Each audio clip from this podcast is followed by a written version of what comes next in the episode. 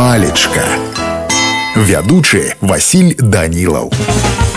Прывітанне ўсім. Сябры давайте сёння разбярем значэнне слова мара Слоўнік кажа, што гэта тое, што створана уяўленнем фантазіяй або дзейнасцю фантазій, жаданне, імкненне. Ну а ў значэнні выказніка мара ўжываецца як размоўнае слово аб чым-небудзь незвычайна прыгожым, жаданым, вышэйшая ацэнка чаго-небудзь. Напрыклад, у навагоднюю ноч мы ўсе будзем жадаць адзін аднаму моцнага здароўя, мірнага неба і каб збыліся усе нашы мары і жаданні. Ну а мяне на сёння ўсё добрага вам настрою і яснага дня. палечка